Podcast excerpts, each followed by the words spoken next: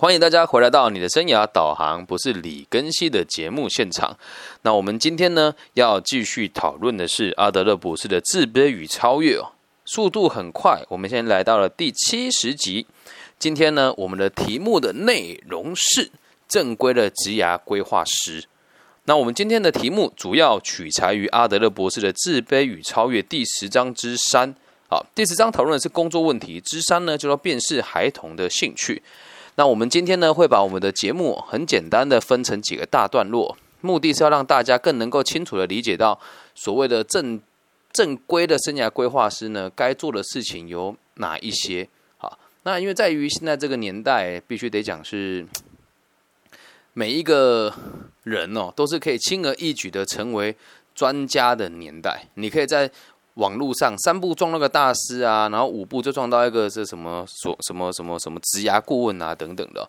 那一共呢，今天有四个特诶，四个这个四个一共有四个主题哦。第一个主题呢，要讲的就是这是一个长久的职业，所以啊，你要随时的关心你周遭的人，好，不管他哪个年龄层、哪个年龄段了。那第二个呢，是你要足够的经验来判断个案呢。喜欢什么样子的事情，而且要跟他一起规划出具体的目标。那接下来呢？第三件事情是哦，要开始有能有足够的能力啊，可以带领青年游戏，或者是用轻松的方式找到他们想要的答案。第四件事情是我们必须得明白家庭工作者的重要性。很多生涯规划的工作者都会忽略这一点哦。好，那以上四个重点，我会从今天的这个节目当中一一的叙述给大家听。那我们就开始喽。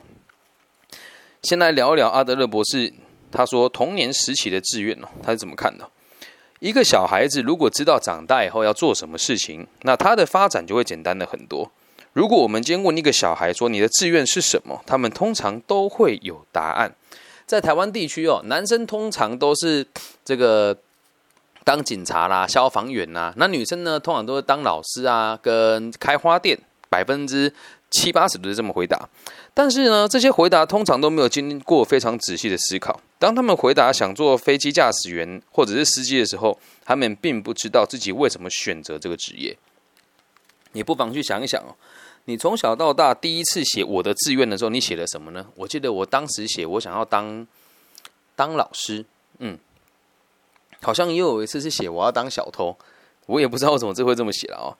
那通常呢，我们都只会听他说了什么，而不会去探究其中的动机嘛。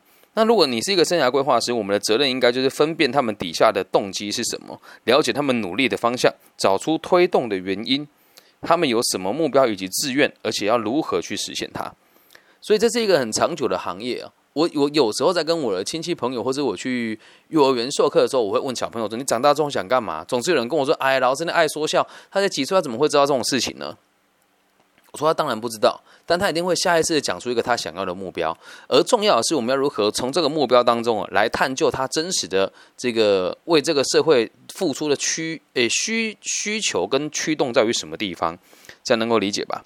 那他们回来未来的志愿的答案告诉了我们哦，似乎只有这个职业能够代表优越哦，这很有趣哦。你问一个小朋友说为什么你要当司机，他说因为我爸爸是司机，然后他养活了我们这一家。你问个小朋友说为什么你要当警察，回答是我的爸爸诶是这个工厂的作业人员，但我的叔叔是警察，赚的钱比较多。你要先理解他其后代表的这个含含义跟这个优越感在哪里哦。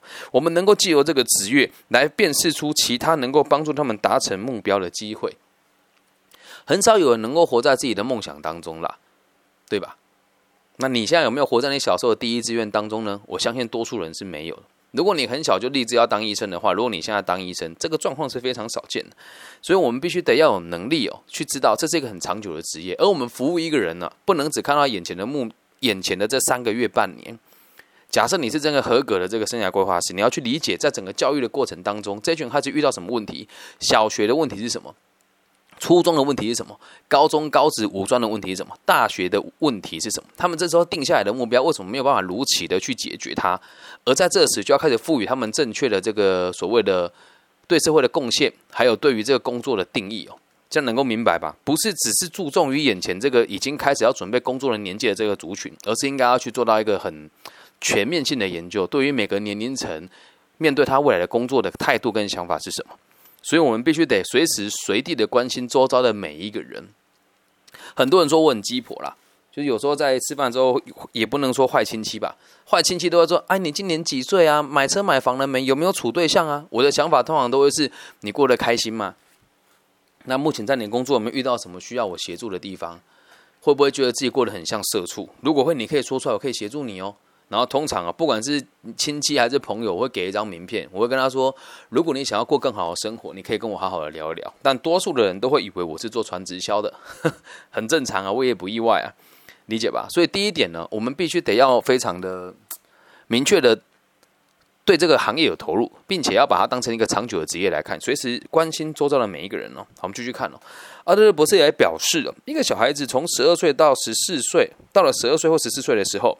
应该会更清楚未来想要从事哪个职业。每次听到小孩哦，到了这个年龄还不知道自己长大希望做什么，阿德勒博士说他会感到非常的遗憾。他很明显的缺乏抱负，并且不表示他对，并且不表示他对什么都没兴趣。很有可能他野心大的很离谱，所以不好意思说出来，对吧？但在这种情况之下，我们必须努力找出他主要的训练和兴趣。在这边，我回想到我十二岁到十四岁之间，我想要当一个。搞笑艺人，那时候很流行，在台湾有一个这个节目叫《T 铁》，哎，这个铁狮玉玲珑哦，有许孝顺跟这个彭恰恰、彭章灿老师哦一起做一个乡土剧的综艺节目，所以那时候我就觉得我想要做这个行业。那后来我确实也在这个领域里面发展的还不错，就到现在我偶尔还会做主持的节目。那再往下看哦。如果一个生涯规划师没有在这个十二岁到十四岁做这个研究的时候，他就没有办法进到校园里面去替学校的老师还有学生来提早做这个规划。如果没有这个能力，那就不算是一个合格的生涯规划师，理解吗？我们得知道每个人的来龙去脉。你说啊，你们生涯规划师的工作不就是服务那些失业的群众吗？当失业的群众是由过去的失败的经验所累积出来，所以你必须得了解来龙去脉，这样能够明白吧？那有些孩子到十六岁高中毕业之后，依然懵懂的不知道要未来要做什么。你看了阿德勒博士在那个年代说这样子就已经觉得很过分了。而现在目前的台湾的状况是，大学毕业也不知道自己要的是什么啊。那这些孩子哦，十呃十六岁高中毕业之后，呃十六岁或是高中毕业之后这个阶段，还是不知道自己要做什么的，不是成绩差的哦。他们经常是成学校里面成绩最好的几个孩子，但是他对于未来的人生却毫无头绪。前阵子在台湾的一个媒体频道，他们就是一群资优生嘛，然后说什么，哎，我们考台大就是可以证明你有那个脑袋，我完全不认同，哎，你会考试，但你会做事吗？我不认为哦，但他们会这么认为哦，他们老师也会这么认为哦，这样能够明白吧？好，我们继续往下看哦。我们可以认定这些成绩好的小朋友非常有野心，但实际上呢，他们并不合作。为什么？他们没有找到在人类的分工制度的合作里面。找到适合扮演的角色，也找不到能够帮助他们及时实现暴富的实际方法，及时实现的暴富的执行方法。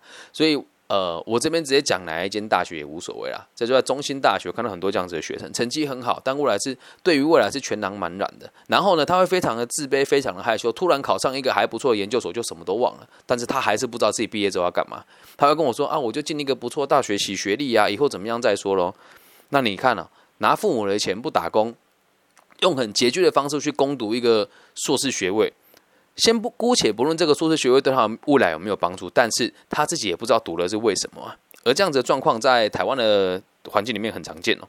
因此哦，如果我们来问小朋友未来要做什么工作，或者是他有什么志愿，对他们来讲帮助是很大的。阿德勒博士说，他经常在课堂上问小孩这方面的问题，如此一来，小孩子就必须得思考，记清楚喽。问完他之后，是希望他思考。他们不能不回答，或是试图隐藏答案。阿德勒博士也会问他们选择这个职业的真实的原因是什么，而他们的回答呢，通常会透露出许多的资讯。我们可以由这个小朋友未来想选择什么样的职业的答案当中，观察出他的生活风格。他告诉我们他所有的努力的主要的方向，以及生命里什么对他最有价值。我们必须得尊重他们的选择，绝对不能灌输他们什么工作比较高级，或者什么工作比较低贱的观念。因为如果他长大了之后，实际上在工作，花时间在为他人的幸福贡献，那不管做的是哪一种工作，他都和其他人一样的有用而且重要。他唯一的工作就是训练他自己，在分工合作的架构里追求他的兴趣。这样能够理解吧？没有了解这个道理的生涯规划师都不叫生涯规划师，那个叫江湖郎中，理解吗？懂吧？如果说啊，我就只做这个生涯规划，说哦，只做黑 hunter，你你那个充其量就是帮企业挖挖角人而已，你并没有真的站在民众的需求，或是站在某个地区的群众的需求来理解他们为什么变成现在这个样子。OK，阿德勒博士说，有可能绝大多数的成年男性或女性，他们的兴趣依然与四岁的自己是一样的，忘不了这项兴趣，但是迫于这个父母的压力或者经济的考量，他们不得不选择一个不感兴趣的工作，这再次说明了童年时期的影响和重要性。理解吗？那从这个角度出发，你就要知道，我们这个工作确实就必就是必须得从头到尾的来融入这个社会群体当中，观察每个人的需求。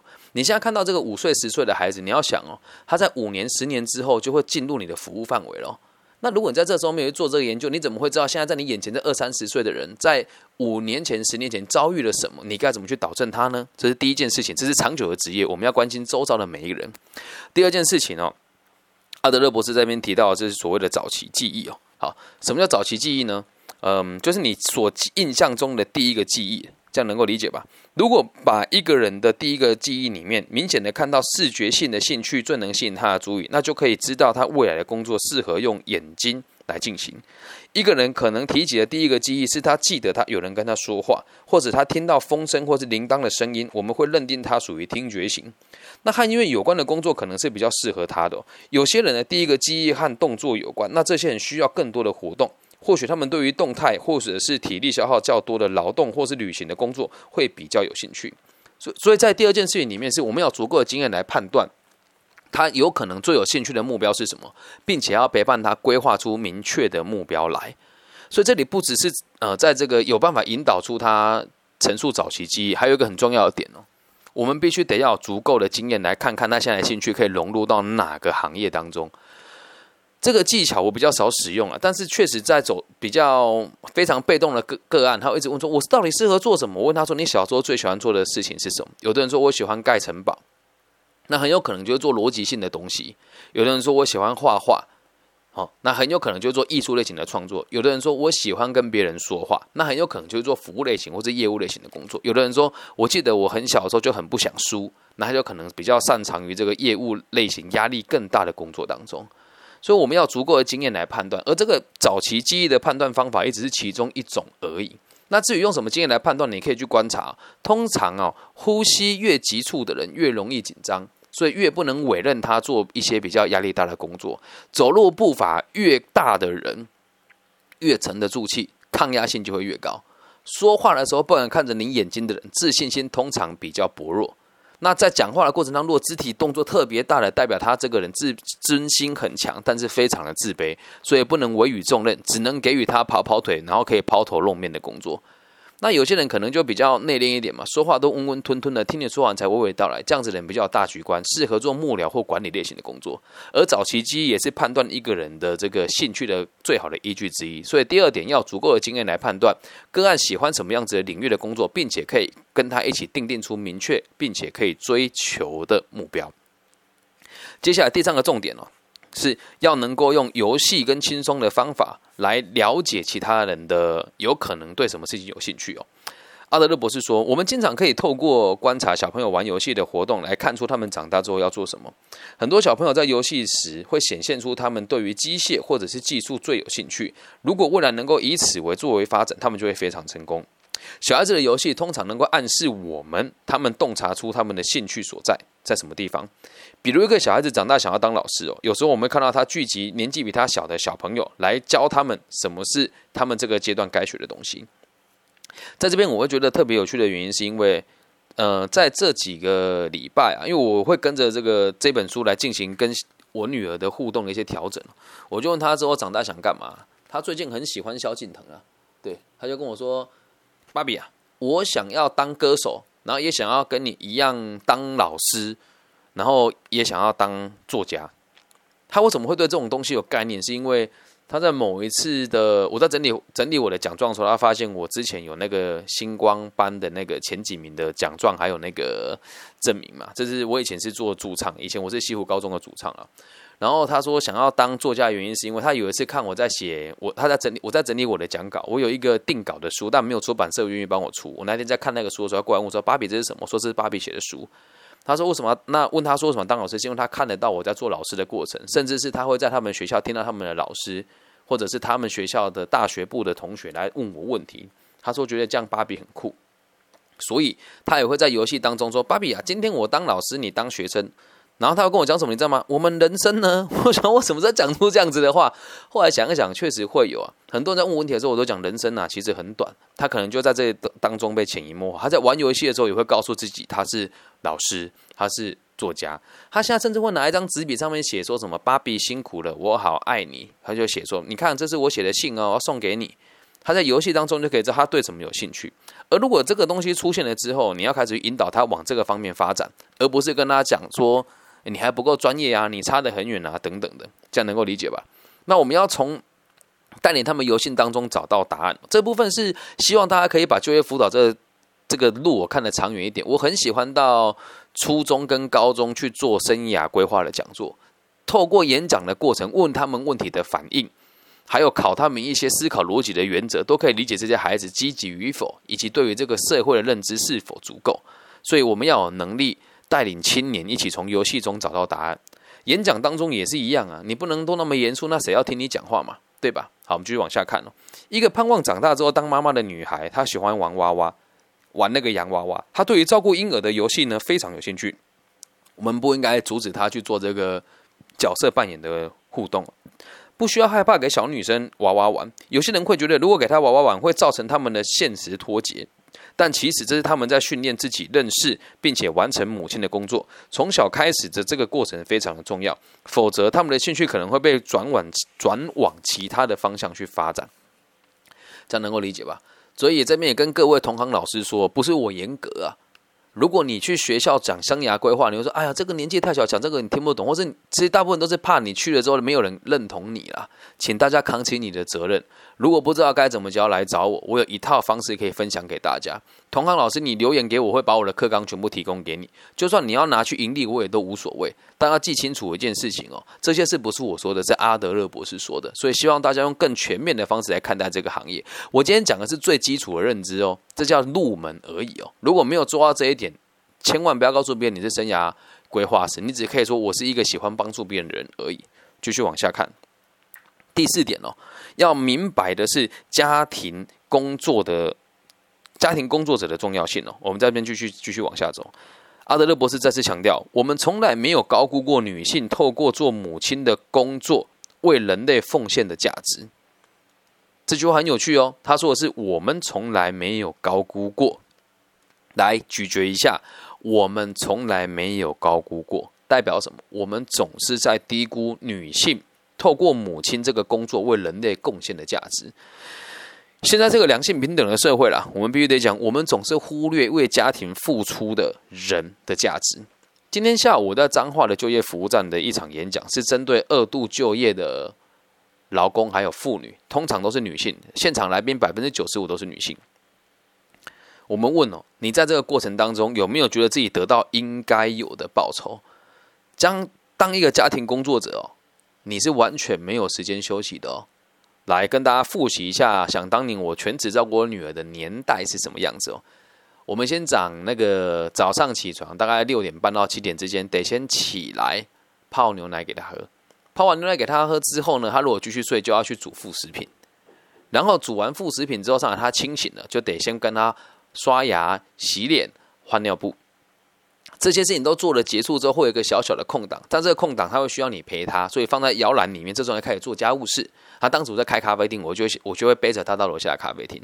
过了两个小时之后，他就会又开始想睡觉。想睡觉的时候，必须得看他那时候情形能不能吃副食品。如果可以吃，就先把副食品加来给他吃。吃完了之后，还要趁着他有精神之后，把碗盘洗一洗。接下来就是午休的时间。他午休的时间，每个婴儿的时情况都不一样。我女儿大家可以睡到两到三个小时，会睡到下午三点到四点左右。睡醒了之后，还是得陪他玩。这时候就要准备晚餐要吃什么了。那准备晚餐吃什么的同时呢，你可以先帮他洗澡，可以吃完再帮他洗澡。然后洗完澡之后，又陪他玩一下，又到了他准备睡觉的时间。你不要以为还没有其他的事哦，你还要洗衣服，还要擦地板。还有一件事情是要跟你另外一半讨论讨论收入从什么地方来，你说压力大不大？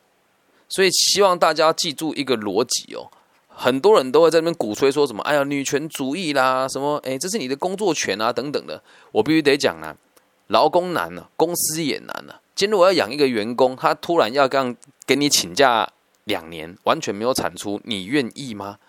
所以，身身为生涯规划的工作者的大家，一定要先知道，我们必须得提升群众对于家庭付出的这个想法，并且也要在潜移默化当中，让大家愿意给家庭工工作者更多的支持，还有给予以及奉献。否则，越来越少人愿意生小孩，这会造成人类的断层哦。这样能够理解吧？所以我们要告诉大家，你要随时在你工作当中，不管你的对象是男性还是女性，在工作转换过程当中，如果有人是为了家庭而付出的话，你一定要用非常理性的角度来告诉他，而不是要他们一昧用资本主义的最高指导原则——金钱来衡量它的价值，了解吧？好，继续往下看哦。如果一个母亲呐关心子女的生活，那他会帮他们的未来铺路，让他们长大之后成为对社会有贡献、有用的人。假如他扩展子女的兴趣，训练他们合作，那么他的工作价值我们将难以衡量。所以这时候，如果你是在协助这个二度就业的妇女，你要让他们理解一件事情。像今天下午就用这个方法引导他们。我说：你认为孩子在几岁的时候可以独立生活，自己去面对人生？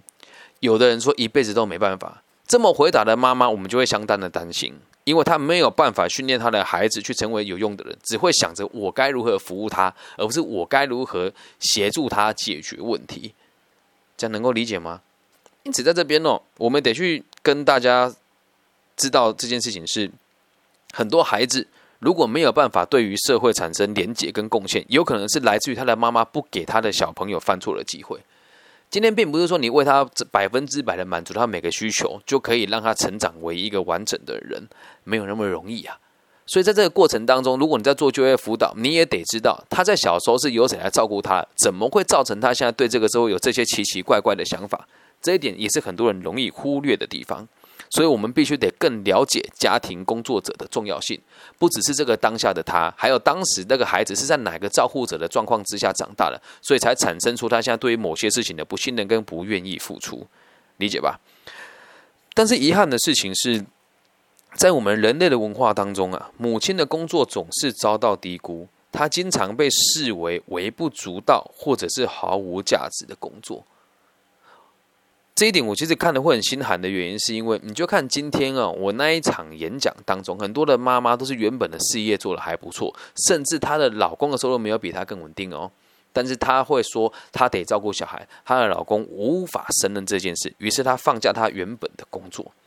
所以在这里哦，如果你愿意的话，去回想一下，你小时候是哪一个人牺牲了他的一切来照顾你的？你现在有能力，一定要还给他，一定要回报他。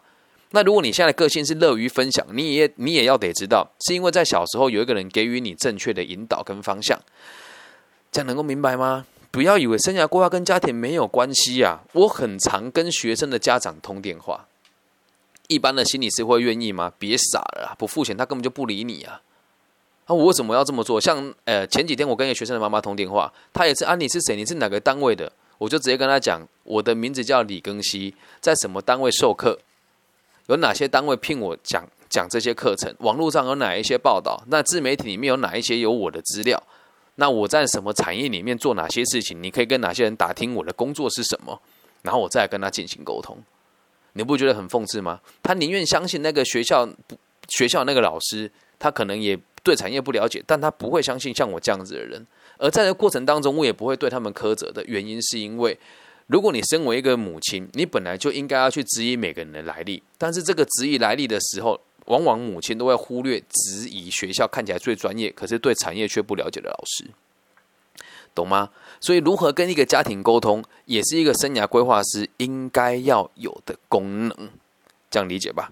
好，那我们再回到书里面来哦，很多这个母性的这个工作，为家庭付出一切，他只获得间接的报酬。而一个人在家专职带小孩的母亲哦，常常会被视为经济上的依赖者，这一点我也认为是相当糟糕的。我很多学生要结婚的时候都问我说：“老师，我结婚之后会不会为了我的先生放弃我的工作？”我都会讲说：“这是势必会发生的，而且不是为你的先生，是为了这个家庭。”他说：“那我不要啊！”我说：“你得相信你的先生啊，又或者是你的能力得够好，孩子生完之后，让孩子给你先生带。”有的人会说啊，李老师，你这个想法太落伍了，我们找一个保姆不就得了吗？诶，没错啊，你找一个保姆，然后呢，晚上不用照顾他吗？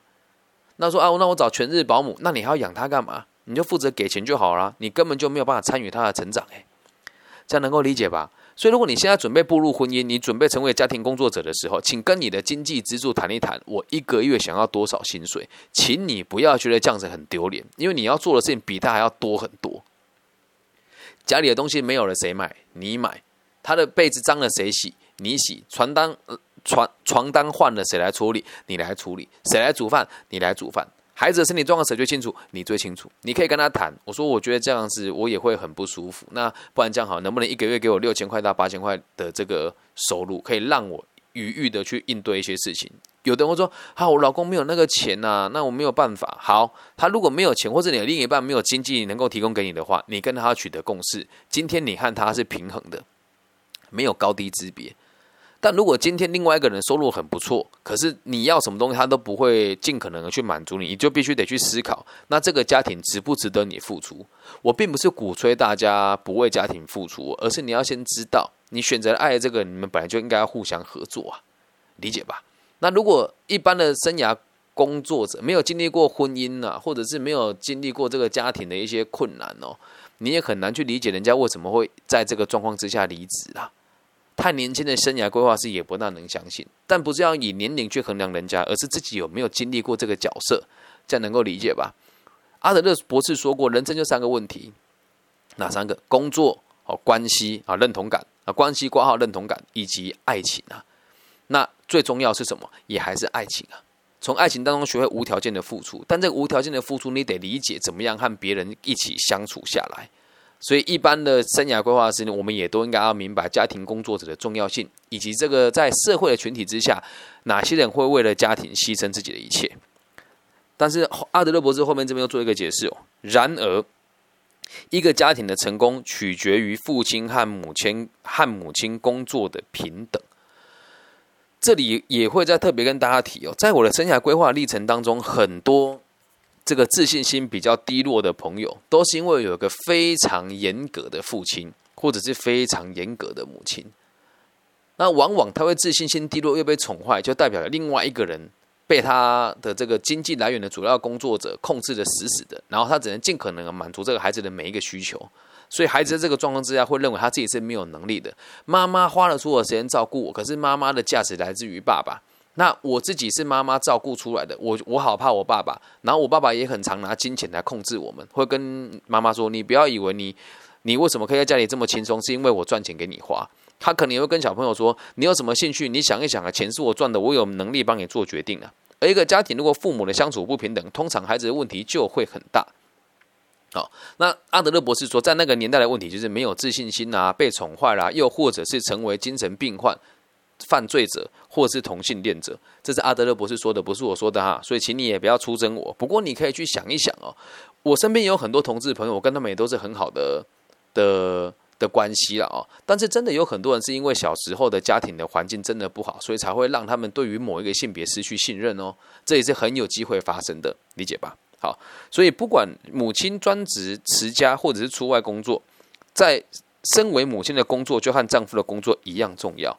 这样能够理解吧？那个年代我们会以这个性别来做分野啦。那这个年代我们就会讲说，不管谁是居家工作者，或者是谁是家里真正的支柱，两个人都是一样重要的。我们今天这一集讲的是正规的生涯规划师，你要有能力理解在每一个阶段当中的人会有什么样子的影响，导致他现在有这样子的价值观，不负责任，或是过于享乐。或者是否定自己的价值。如果你对这种幼教跟这种小教没有观念，你怎么会知道人家的人格是怎么养成的呢？所以我也呼应在在这边呼应大家哦，就是虽然我不是心理学底子的老师了啊，但是现在有很多心理心理师会跟我一起讨论这个问题哦。我希望生涯规划老师都可以阅读跟对心理学有基础的认知，好吗？那我也希望这个心理学的老师想要跨来生涯规划这个行生涯规划这个行业，请你精读会计学跟人。力资源发展的相关的学问，或者是三管的基础认知，如果这两点没有兼具的话，要当这个老师非常困难啊！你要怎么样？怎么怎么有办法去了解各个不同领域的年纪的人？读心理学最快啊，几岁到几岁有什么样的状况？口腔期、肛门期啊，这个青春期、壮年期、衰退期等等的。那你才有办法去理解人类的行为嘛，进而给出除了工作以外更全面的建议嘛。再要足够的经验来判断，陪伴个案找到跟他一起能够规划的目标，往往一定都要以基础程度的商管概念，同时也要有办法用他们的童年回忆或者是他过去陈述的事情当中来找到蛛丝马迹，找个适合他的工作。你总不可能跟我这种个性的说，哎，你这个个性哦比较适合去做这个。这个作业人员，你个性谨慎啊，我超不谨慎的好吗？而这个透过观察都看得出来的哦，理解吧？那如果回归回顾我的童年，就会发现我确实不适合做这件工作了。那回顾童年的过程当中，还有一个很重要的事情会带到第三点，我们必须得从游戏或者是互动的快乐的这个了解快乐的过程当中，找到真实的答案是什么。我们在初中会办理这个生涯探索营哦。我们把所有的工作分成五大类别，这五大类别是来自于这个日本的伊藤永八郎博士有一有一个测验叫做 CPAS，工作只分成五种：定型、非定型，然后对人、营业跟具创造类型的工作。那什么叫定型？跟大家稍微说明一下，我们会透过游戏来让大家知道你的兴趣在哪边。定型就是一成不变的工作，依照一般 SOP 完成的工作，工厂的作业人员或者是这个呃比较不重视服务的收银人员。又或者是这个一般的清洁人员，照 SOP 完成的工作就可以了。然后在第二个叫对联的工作，短时间以内要应对多数不特定的族群啊，比如说老师啦、导游啦、医生啦、护士啦，这些都算是。第三个叫营业类型的工作，也就是所谓的有做有钱、没做没钱的工作，在台湾就三大入门：保险、房仲跟汽车销售，要承受很大的压力，但收入比一般人高。第四种叫非定型的工作，非定型的工作分成两个类型。第一个叫资料分析啊，比如说我们财务报表看它今年的存益、今年的存益率多少，存货周转率多少，明年的走向大概是什么。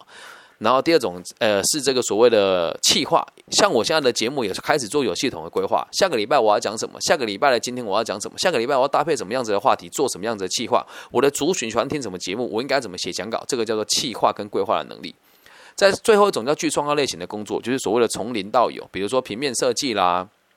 文稿设计啦、文案撰写啊等等的，所有的类型就分成五种种类。那这时候我们去学校带领他们游戏的时候，会带领他们玩什么呢？第一，第一个关卡是让他们理解什么叫定型的工作，于是会给他们红豆、绿豆跟黄豆倒在一起，请他们用夹子一个个把它夹出来。在现实时间夹最多出来的人就是获胜。他如果在夹的过程中不会觉得烦，还非常的细腻，然后对于这个游戏还觉得说，哎，我不讨厌呢，代表这个孩子以后做定型工作机会比较高。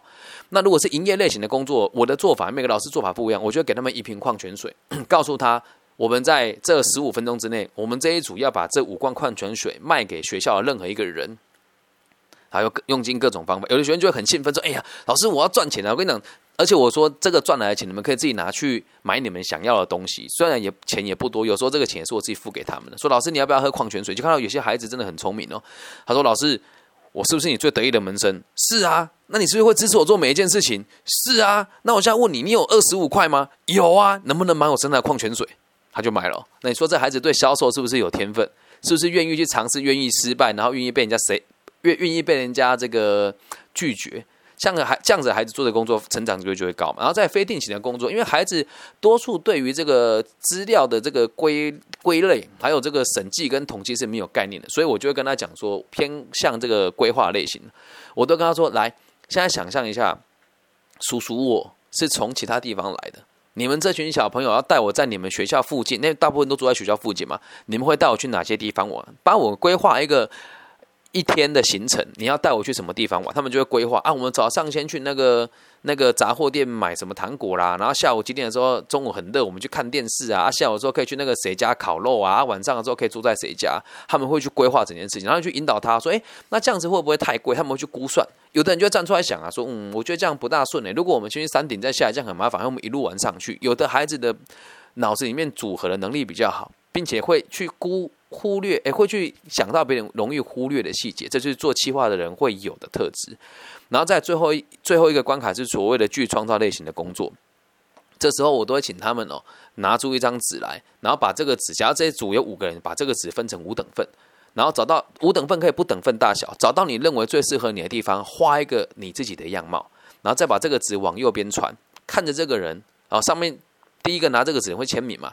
那你拿到上面名字是谁的这个纸呢？就看了这个人。第二次我要他说你画，你认为他像是天空中的什么东西？有的人就会画小鸟啦、老鹰啊、白云啊、星星啊、月亮啊、太阳。有的人说我画不出来，那有的人就会画的很细致哦，连颜色都配的很很漂亮，还会写一些字在旁边哦，就可以知道他对创造是有是有兴趣的嘛。所以在这个过程当中，就可以理解孩子他们真正的兴趣在于什么地方。在演讲当中，我也会用这样子的方式在来带大家思考。我最常用的手法就是：你们觉得这个世界先有原因还是先有结果？这时候就可以看到百分之七十的人会觉得先有原因，百分之二十的人会觉得先有结果，百分之十的人会选择不作答，刚好符合社会的八二法则。二十趴人掌控了八十趴人思想，而十趴底层从来都不去想因果关系。那这时候前面十趴人适合做什么工作？压力大的主管职，然后要能够为实质产出负责任的人啊。理解吗？所以在演讲跟互动当中去找到答案，这是很重要的技能。在最后一件事，你要明白家庭工作者的重要性。因为如果我们对于一个孩子来龙去脉不理解，或者是无法去理解到他今天没办法去外派，没办法相信自己的能力，或者是没办法摆脱家庭的原因是什么，我们也得对家庭有一定程度的理解。嗯，如果大家有兴趣的话，可以去看一下我在前面几集里面有提到这个父亲跟母亲的职责，我们就可以更了解这些家庭角色的重要性是什么。这样能够理解吗？今天这一集呢，希望大家可以帮我转送给学校的辅导老师，想要当生涯规划师的人，又或者是现在大言不惭说这些生涯规划老师，可是连心理学跟商学都不懂的那一群朋友。希望他们能够经由这一集来理解自己该学习哪些东西。这个标准不是我定出来的，是我们的祖师爷阿德勒定出来的。理解吗？如果你也喜欢这一节内容呢，内容呢，就希望大家可以在我的节目频道下帮我留言。网易云频道大陆的朋友在下面帮我留言，我都会看到了。那如果你害羞，可以加入我的微信，我的微信号是 B 五幺五二零零幺。台湾 破音了，不好意思哦，我今天讲了将近十个小时哦。台湾、香港、马来西亚。啊，或者是这个新加坡的朋友，用你们常用的浏览器去搜寻我的名字，都可以找到我联系方式。我的名字叫李更新，木子李，甲乙丙丁戊己更新的更，王羲之的羲，希望能够收到大家的回信。然后在这边最后也呼吁大家，不管在哪个平台收听我的节目，拜托，请你帮我分享给需要的朋友。我在做一个实验，就是如何在完全不买广告的状况之下，有没有可能在各大的平台上站上前十名？我曾经站上前八，但我看了其他人的节目，从来都不更新，也完全没有像我这么高的质量跟数量的产出，而他们的排名却在我前面很多。那我想要知道的事情是，假设一个像我这样，即使在疫疫情期间，一个月也可以演讲二三十场的人。的粉丝都撑不起来这个流量，那其他人的流量是真实的吗？那我就不确定了。所以希望大家可以跟我一起完成这个实验。如果你有分享，你可以跟我讲说，我住在于什么地方，我分享你的节目，这样可以更方便我做这个节目的分析。好。以上就是这一集全部的内容了，希望大家都可以在生涯规划的这个领域里面，如果你有兴趣的话，都可以好好的去从事它。也会希望透过这一集，让更多同行老师可以用更全面的方式来理解，在这个行业上我们该做哪些事情。我爱你们，peace and love，拜拜。